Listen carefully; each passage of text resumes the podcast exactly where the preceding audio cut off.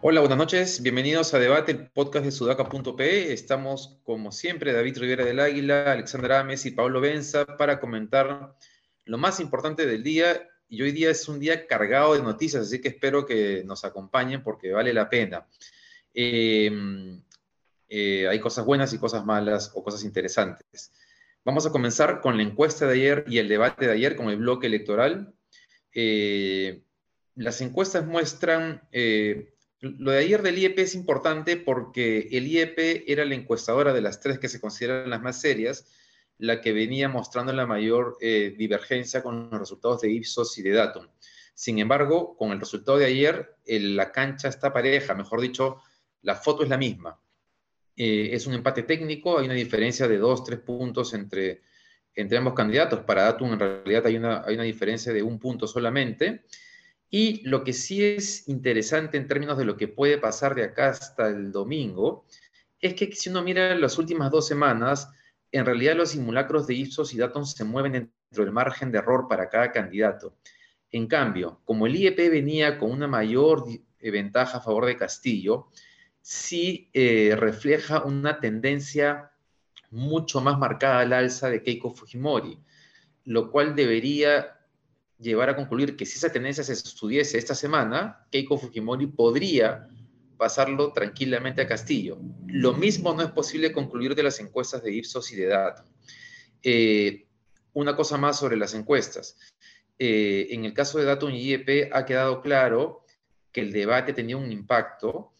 Eh, casi el 60% de la gente que vio el debate está clarísima en que las mejores propuestas, liderazgo, desempeño fue la del equipo de Keiko Fujimori y probablemente eso se vaya a repetir respecto al debate de ayer de los candidatos presidenciales. Con lo cual, eso debería generar eh, eh, un nuevo impulso a favor de la candidatura de Keiko Fujimori. ¿Cómo han leído ustedes este, tanto las encuestas como el debate de ayer? Em, bueno, a ver, yo he visto a un Pedro Castillo muy calmado, eh, que evidentemente la estrategia de esta calma era proyectar eh, una eh, tranquilidad y una diferencia con el radical cerrón, digamos, ¿no? Y tratar de conectar desde el lado más del corazón. Creo que al inicio empezó muy bien con eso, pero luego me cansó. No sé ustedes, pero ya luego me aburrió el mismo tono de voz, no reaccionaba frente a las cosas que le, que le daba Keiko Fujimori y me terminó de, o sea, mm, me aburrió. Y por el lado de Keiko Fujimori, eh, creo que empezó bien, también de blanco, ahí se ha copiado de, Dina Boluarte, eh, de blanco, sonriente, tratando de empatizar, pero creo que su esfuerzo, más bien por empatizar, terminó haciendo que se vea como disforzada. O sea, yo creo que igual ha terminado de eh, convencer o reafirmar a los que ya optaron por cada uno de los dos, pero no sé qué tanto haya convencido a los indecisos. Sí, exacto. Yo creo que el debate va a terminar siendo muchísimo más inútil de lo que debería haber sido, ¿no? Este debate era crucial porque las cosas están muy pegaditas, porque se pone en juego muchísimo, muchísimo. El modelo es una de las cosas solamente de las que se ponen en juego. Probablemente también la magnitud y la forma del abismo al que nos vamos a ir como país. Entonces, deberíamos haber quedado con algo del debate y no ha quedado nada. Yo, yo bromeaba en una transmisión pues, inmediatamente posterior al debate de que no han quedado memes del debate y eso te da cuenta de que el debate ha sido absolutamente eh, prescindible. No nos acordamos de nada más que de la piedra. Y la piedra era una estrategia de Keiko para, una estrategia comunicacional de Keiko para aterrizar el concepto de eres violento en un objeto concreto, ¿no? Pero, pero ni siquiera eso me parece que logró. Y, y, y otra cosa, ¿no? Un debate a estas alturas ya no tiene que ser un debate en el que enumeres de un papelito una serie de propuestas, que sí, todos queremos propuestas, pero un debate a estas alturas tiene que tener momentos políticos fuertes, álgidos, ¿no? Y estrategias políticas bien pensadas. Lo de la piedra es una cosa demasiado sencilla. Keiko no ha heredado la capacidad de manejo político del Fujimorismo. Ahora, ojo, otra hipótesis es una que me comentaba una persona hoy en la mañana que he conversado con personas muy cercanas a, la cúpula fujimorista, que es que ellos están eh, con la orden explícita de no apabullar a Castillo, es decir, no parecer matonescos, no parecer gamonales, ¿me entiendes? No, o sea, simplemente hacer que eh, Castillo quede mal, pero no apabullarlo, no tratarlo con, con, digamos, intención de minimizarlo. Creo que también podría ir por ahí. Castillo a mí me pareció honestamente un desastre, un desastre en el debate mismo, un desastre en la sustentación de sus propuestas, pero bueno, al final él está jugando su partido y está apelando a su negocio y, le está funcionando todavía. Todavía, vamos a ver si le funciona esta última semana. Sí, eso que dice sobre Castillo es, interesante porque eh, está claro que Castillo tiene un problema serio de comprensión de, cuando lo sacas, digamos, de la plaza, del meeting y de las arengas, eh, está realmente perdido, ¿no? Eh, muy perdido, no poco, sino muy perdido. Eh, pero en Chota, él apeló al ataque, ¿no? A la confrontación política, que fueron sus mejores momentos. Ayer está claro que fue premeditadamente a evitar eso. Sí. y que tal vez la estrategia fue, que es la única salida que le queda, parecer calmado y que fuese ella la que lo agrediera a él. Eso es interesante, ¿no? Este, pero claro, en principio a mí no me queda claro que le sea suficiente para darle la vuelta a, la percepción que quedó del debate técnico. Pero claro, como estamos entrando en una semana donde lo que se pone en juego ya son emociones, sensibilidades, el antifujimorismo o el anticomunismo, tal vez tenga algún impacto. No, no, no. Tengo un, tengo amigos y como decía esto no, no pretende ser este, construir la realidad a partir de las redes sociales, pero conozco gente que, eh, que, estaba dispuesta a votar o por Castillo o por Keiko, o sea, por cualquiera de los dos que ha estado, eh, eh, digamos, objetivamente o tratando de ver cuál era el mal menor. Y, lo, y me decían que ayer lo de Keiko, le, o sea, que como que la miran, que cuando no miran a Keiko pueden votar por ella, pero que si la miran, se les va las ganas, ¿no? Este, y lo mismo, y lo mismo eh, me, ha pasado ahora con el tema del canon, que cuando he compartido lo del canon, ahorita vamos a hablar de eso, de esa página web que ha creado el Fujimorismo para que la gente sepa cuánta plata le va a quedar con el canon, la gente ha saltado, digamos, la gente de ese voto indeciso ha saltado negativamente, ¿no? Sí, negativamente. No, digo, estoy hablando de mis redes de clase media que no les llega el bono, ¿no? Yo creo que yo creo que eso es un, es un gol, digamos, ¿no? Que, va a notar, no ahorita, pero que lo va a notar en el transcurso de los días Keiko eh, definitivamente, ¿ah? Creo que esto le va a voltear la tortilla a, los electores que, que, estaban pensando votar por Castillo. ¿ah? Ahora, cuando digo que Castillo fue un desastre en el debate, me refiero a cómo yo lo vi en términos objetivos, ¿no? Pero si vamos a hacer el análisis de si le va a servir o no, yo creo que el no haber, el que no haya ganador y el que el debate pase desapercibido para Castillo es una victoria enorme, porque este era su gran flanco abierto. Ahora Castillo va a seguir llenando mítines con imágenes estuendosas de cómo llena mítines y dice la primera tontería que le llena la cabeza, sin sustento. Y, y solo le queda una semana para seguir en ese juego que le ha venido funcionando. Hay un momento clave en el debate, creo que Castillo el único momento saltante que tuvo fue cuando dijo hablar de corrupción parece hasta sinónimo de hablar de fujimorismo o algo similar, ¿no? Eh, y sobre lo que decías, David, hay un, hay un problema con Keiko desde que yo la conozco como, como, candidata, que son ya creo que 15 años, que es que tiene un problema para transmitir emociones. La emoción que quiere transmitir no es la emoción que te transmite, es un problema de empatía personal, ya que con eso no hay mucho que hacer, ¿no? O sea, ella te quiere transmitir X y te transmite absolutamente otra cosa. Y al menos eso, así, es como yo lo leo, ¿no? Tú la ves y de verdad que no le crees. Si tú votas por ella, o digamos, el núcleo duro de la gente que vota por ella siempre ha votado por ella por Alberto Fujimori y el otro pedazo que ha votado por ella ha votado por ella como segunda opción, no como la candidata que ellos querían que gane. Entonces, Keiko tiene ese problema desde hace muchísimo tiempo, creo. Sí, ahora el tema es si es que, si es que eh, de lo que estamos conversando, la cantidad de anuncios, porque lo del canon es una cosa, Ayer he hablado de muchas cosas, la lista de anuncios y promesas son enormes, ¿no? Eh, aumento, del salario mínimo, cosa que si un candidato de izquierda le dijese sería un desastre, ¿no? Eh, la pregunta es si es que, como dice Ale, esos anuncios le van a servir para darle la vuelta a la elección. Yo creo que si vemos lo que pasó en la última semana a partir del debate técnico, donde no hubo tantas promesas, hubo más bien un debate más técnico, uno debería esperar que sí, que Keiko debería trepar unos puntos más esta semana. Eh, eso. No sé cómo lo ves tú, Paolo. ya sabemos que Ale quiere, Ale quiere ganar su chifa, así que ella va a decir que sí, pero... dale, dale, a ver.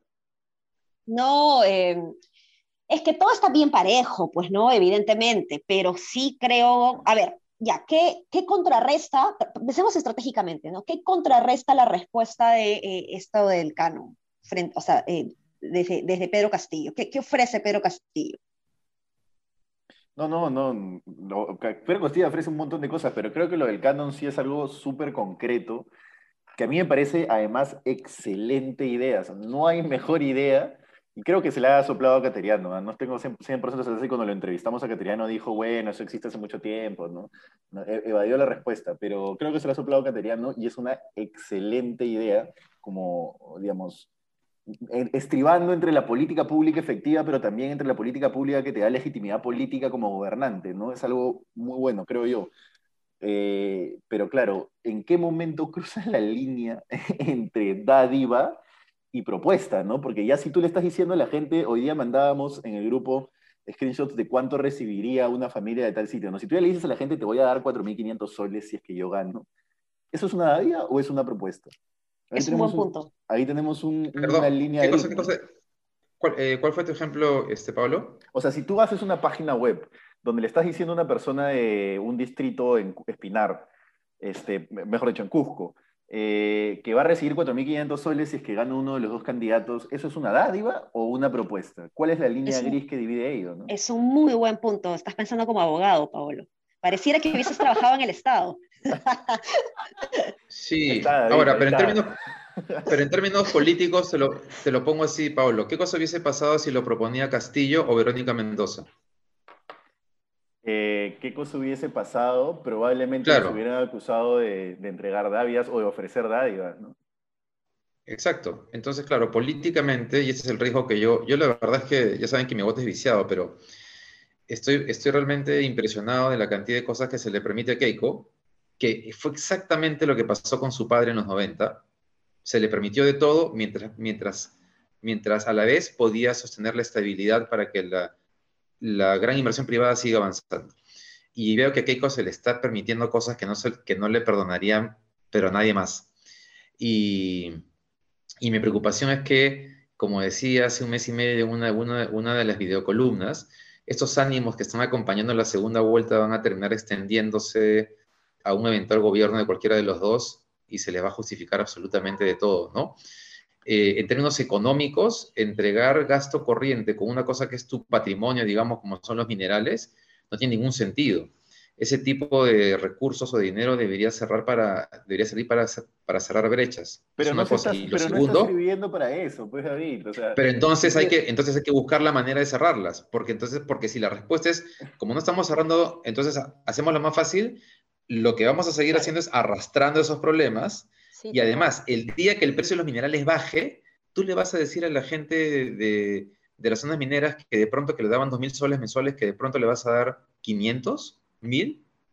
¿Quién va a cargar con ese costo en el futuro? Y, no es, y no es sostenible para nada, porque ¿en qué momento lo cortas? ¿Va a ser para siempre? Eh, Por supuesto, es imposible. O sea, o sea, hay ahí todo, o sea, ya desde el punto de vista de la viabilidad de programas sociales, digamos, eh, no, es, es definitivamente terrible. Yo estoy diciendo que esto es algo extraordinario para ella como estrategia de campaña, pero a mí me parece una, una propuesta muy tirada de los pelos que además va a hacer mucho daño a la población que necesita justamente cerrar las brechas en otro nivel, no de, no de ingresos, sino de mejor infraestructura para conectar mis em, productos con eh, las zonas urbanas de mi región, mejores colegios, mejores hospitales, mejores postas médicas. Entonces, no, no estamos generando las capacidades ni en lo local, eh, en las autoridades locales, regionales, ni en las propias personas para que puedan tener esta agencia de realmente tener las oportunidades para, para progresar en su vida. Entonces, sin duda, ahí me parece, desde el punto de vista de programas sociales, muy tirado los pelos. ¿no? Ya ahí vamos a, ahí vamos a debatir, y es súper interesante el tema porque, claro, ustedes están planteando el, hay problemas, por supuesto que va a haber problemas con la medida, pero hay muchísimos más problemas con la oportunidad perdida del canon hoy en lo que ustedes creerían que debería ser, que es cerrarle brechas a la gente de las zonas de influencia de las minas. Eso no ocurre y no ha ocurrido durante muchísimo tiempo, y probablemente tampoco vaya a ocurrir con ninguno de los dos gobiernos que van a salir. Entonces, ¿por qué no darle la plata a la gente, no? Y la gente a ver, no es el ideal darle plata a la gente así porque sí, repartir billetes y ya está, pero hay momentos como este de crisis absoluta y además de crisis nacional, ya ni siquiera económica solamente, sino social, digamos, de una crispación muy fuerte donde ese tipo de medidas con balance político, no solo de, efectividad de política pública, que tampoco la, la desecharía, ojo. Claro, pero pero no necesariamente la gente de la convención es la que más ha sufrido eh, la pandemia. Y a ver, dile a las personas de la convención que van a dejar de ganar 4.500 soles porque ya pasó la pandemia. ¿Cómo se lo quitas, Paolo, en dos años o tres años que los minerales bajen? ¿Cómo le dices a la gente que de pronto, o sea, que, que, de pasar 2.000 soles vas a comenzar a, a, darle 1.000? ¿Te acuerdas qué pasa cuando el canon se reducía eh, por bajada de precio de los minerales? O lo de la AFP, que también cuando baja, ¿no? Es imposible, es un, gasto que, es un gasto que va a ser permanente y que no va a depender del precio de los minerales. Es, eh, o sea, es, es un problema de largo plazo tremendo, pero además... Horrible, sí. Si decimos que como la educación... Espérame, Pablo, espérame, Pablo. Pero, a ver, entonces si decimos como la educación pública es mala, entonces en vez de, de todo el presupuesto del Ministerio de Educación, démosle la plata a la gente de todo el Perú para que se busquen una escuela privada donde mandar a sus hijos porque como el Estado es ineficiente, como la salud pública es mala, démosle todo el presupuesto a la gente para que contrate seguros privados o clínicas privadas. Esa no es la salida. Estamos, estamos, estamos jugando con eh, hacer clientelismo y populismo, ¿no? Pero, pero un cortito, ¿no? Número uno, creo que darle plata del canon a la gente directamente no implica que el Estado renuncie a su responsabilidad de proveer servicios, ¿no? Creo que van por caminos separados, si bien, claro, e, efectivamente la plata que le das a la gente podría servir eventualmente para también cerrar esas brechas de servicios. Eso es uno. Y número dos, a ver, si tú le das dinero a la gente en la zona de influencia de la mina, lo que estás haciendo es desarrollar la economía que rodea la mina, porque el principal problema de las economías que rodean a la mina y la gente que vive a la mina es que la economía no gira si no es por la mina. O sea, le venden servicios a la mina, el restaurante para la gente que trabaja en la mina, el hotel para la gente que se hospeda en la mina, pero en absoluto sobreviven si no es dándole servicios a la mina. Cuando le das plata a la gente ahí, lo que hace es empezar a mover el mercado de ahí, empezar a que la gente misma empiece a generar capacidades, a crear negocio, a crear riqueza propia, y ya después entonces, probablemente cuando llegue el momento de reducirles esa asignación presupuestal, no debería ser tan difícil. Ahora, claro, tú lo pones en un horizonte de dos años, no sé si sea un horizonte de dos años, porque en teoría las, las curvas de los minerales no son tan cortas, ¿no? Entonces, también, ojo, esto lo digo sin haber visto la proyección de la curva del cobre, por ejemplo, ¿no? Quizás habría que verla primero para poder opinar un poco más certero. Sí, bueno, la proyección más bien es que suba, ¿no? Pero bueno, el cobre. ¿Ves? Sí. Oye, Pablo, no, no, va a subir, pero todo lo que sube baja, o sea, no es que esto sea eterno, esto va a durar, esto es un tiempo. Ahora, Pablo, estoy recordando que eh, eh, en algún momento con Camisea se hizo algo parecido, que se le dio dinero a las familias alrededor, y sería bueno que lo chequees, porque lo que terminó pasando es que como no hay oportunidades de desarrollo alrededor, ¿tú crees que si le das plata a la gente de pronto aparecen las oportunidades de desarrollo? La economía no funciona así. Tú tienes que tener un Estado activo que sepa canalizar esos recursos. Y recuerdo claramente que unos problemas de alcoholismo tremendo, porque la gente, claro, compraba los alimentos, gastaba en lo básico y después se chupaba el dinero. Era, o sea, pero es porque tú no puedes, o sea, no, no, es que tú le des dinero a la gente y de pronto el desarrollo camina, pues porque si no todos los países del mundo hubiesen optado por esos mecanismos de desarrollo. No, pero no estoy. Bueno, ya, a ver. Ale, no sé si se va a poner eh, de nuevo de árbitro entre la discusión de los dos, pero creo que está más, más de, de tu, del lado de tu razonamiento, ¿no? Pero yo no estoy diciendo, pues, que, que la economía va a florecer inmediatamente porque estamos todos súper preparados los peruanos para desarrollar negocios inmediatamente, pero sí creo que es un punto de partida para que la economía empiece a girar por su cuenta. Y número dos, hay experiencias también exitosas de Canon directamente dado a las personas. No las tengo en la cabeza tan claras, por eso no profundizaré en ello, pero hay experiencias exitosas en países en desarrollo, mejor dicho, en países más desarrollados, entre comillas, de que se ha hecho esto. Una opción, a, partir de lo que planteas, es que se cree un bono temporal de un año a partir de los recursos del canon. Eso podría funcionar sin ningún problema. Ahora, prometerle a la gente el 40% del canon permanente es un gasto que no vas a poder retirar nunca más en tu vida. Bueno, el, experto en políticas públicas se sale. Yo, yo, a mí sí me interesa, eh, digamos, eh, el debate porque, porque creo que es una propuesta además que, que puede definir la elección. ¿no? Sí, puede definir, la, elección y por, o sea, porque es una idea sumamente atractiva. O sea, yo misma estaba diciendo antes de empezar el, podcast que voy a ir a cambiar mi, voy a ir a RENIEC mañana a cambiar mi DNI a la convención, ¿no? Que es donde más van a Oye, dar pero, plata, ¿no? Ale, ¿tú, tú puedes, tú, tú de dónde me dijiste que era tu familia? De San Martín, no, no llega. Ahí, no, hay, ahí no hay, no hay canon. No, no, no. Pero, pero bueno, este, a ver, es que es eso, eh, Paolo, o sea, es una idea atractiva, pero el problema del, subdesarrollo, digamos, o de la desigualdad no es monetario, ¿no? Entonces hay que ver qué otras condiciones necesita entregarle el Estado al ciudadano para que éste realmente pueda asegurar su bienestar. Entonces, este, si tú inyectas tanta cantidad de dinero de frente y no vas a tener eh, el, entorno eh, propicio para que realmente te desarrolles, esto no va a funcionar y podría ser hasta contraproducente, ¿no? Entonces, este, claro, hay casos inclusive de, alcoholismo, como, como dijo David, Ahora, ya, digamos que Keiko gana y que sí quiere hacer esto, porque la otra opción es que diga, no, lo siento muchachos, no hay plata, me equivoqué, este, Velarde dice que no, no, Velarde no me deja, ¿no? Este, pero ya, ponte que sí, yo más bien haría un programa de transferencias condicionadas para un desarrollo de capacidades, digamos, que pueda ayudar a que, la, que, sea que haya corresponsabilidad. El Estado le da esa plata a cambio de que ese ciudadano eh, haga algo. No sé si capacitarse, capacitar al joven o que la mitad de ese dinero vaya a un fondo para que el, niño estudie en una universidad. algo, pero de manera condicionada, ¿no? Porque cuando tú haces una transferencia de dinero sin esa condicionalidad, lo que haces es generar dependencia. Y lo otro que es urgente es la estrategia de egreso, que se llama, ¿no? Es cómo, cuando termina, eh, esta, cuando la persona se gradúa, digamos, en donde ya no necesita necesariamente recibir este fondo, donde ya no es beneficiario realmente del fondo. Entonces tienes que tener una estrategia de egreso, de lo contrario, pues estás metido en un círculo vicioso que puede ser muy complicado para zonas de conflicto, sobre todo si esto va a estar vinculado al precio de los metales, pues que sube y baja, ¿no?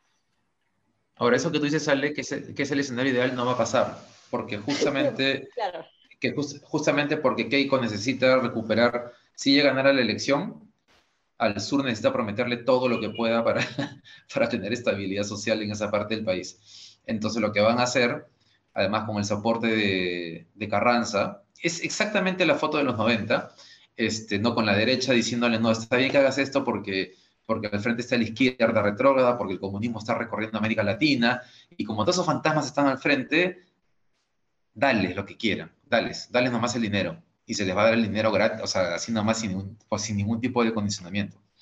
Yo, yo, voy a dejar dos frasecitas ya para cerrar este tema. La primera, creo que la única forma de sacar adelante algunos proyectos mineros que están paralizados o que vendrán es esa, ¿no? La única forma de que la persona que vive al costado de la mina acepte tener una mina al costado es que reciba plata directamente. Y lo otro es que lo perfecto es enemigo de lo bueno, ¿no? Idealmente, por supuesto, la, la, solución intermedia que, que, implica un bono condicionado, digamos, a que una persona se capacite, sería el ideal, pero siendo sinceros, lo más probable es que no ocurra, ¿no? Y claro, ahí yo me estoy poniendo en, el, en la posición en la que se ponía David la vez pasada, ¿no? De qué podemos exigirle, por qué debemos exigirle más a nuestros gobernantes, pero bueno, ya Ahí, ahí nomás paró el argumento. Ya, pasemos, porque, por, no, porque creo que hemos, eh, estamos, estamos bien avanzados y queríamos hablar también del tema de la presentación, el sinceramiento de las cifras de muertos por COVID que, que hoy día, bueno, el gobierno había creado una comisión, esta comisión estuvo eh, eh, evaluando o tratando de estimar la cantidad de muertos efectivos por el COVID y este, ya se conoció la cifra, eh, se trata de 180.764 fallecidos por COVID desde marzo del 2020 hasta el 22 de mayo. Y estas cifras nos han puesto como el país con la mayor cantidad de muertos por cada 100.000 habitantes. Eh, es, es, un dato doloroso, pero eh, que era necesario sincerar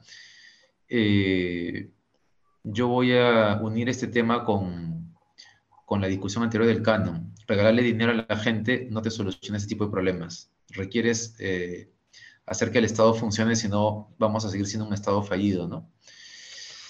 Eso solamente. Sí, no, muy doloroso, ¿no? Son dos veces las cifras de la Comisión de la Verdad, ¿no? Más de dos veces las cifras de la Comisión de la Verdad. Entonces, terrible. Sí, sí, sí. Cuando, causas, ¿cuáles son las causas? ¿Por qué? fallido. Nada, vale, no quiere hablar más. Ya. cuando, cuando yo leí la cifra, solté también un carajo, esto no puede ser, ¿no? Pero, pero bueno, es, es la realidad y se ha oficializado la desgracia, ¿no?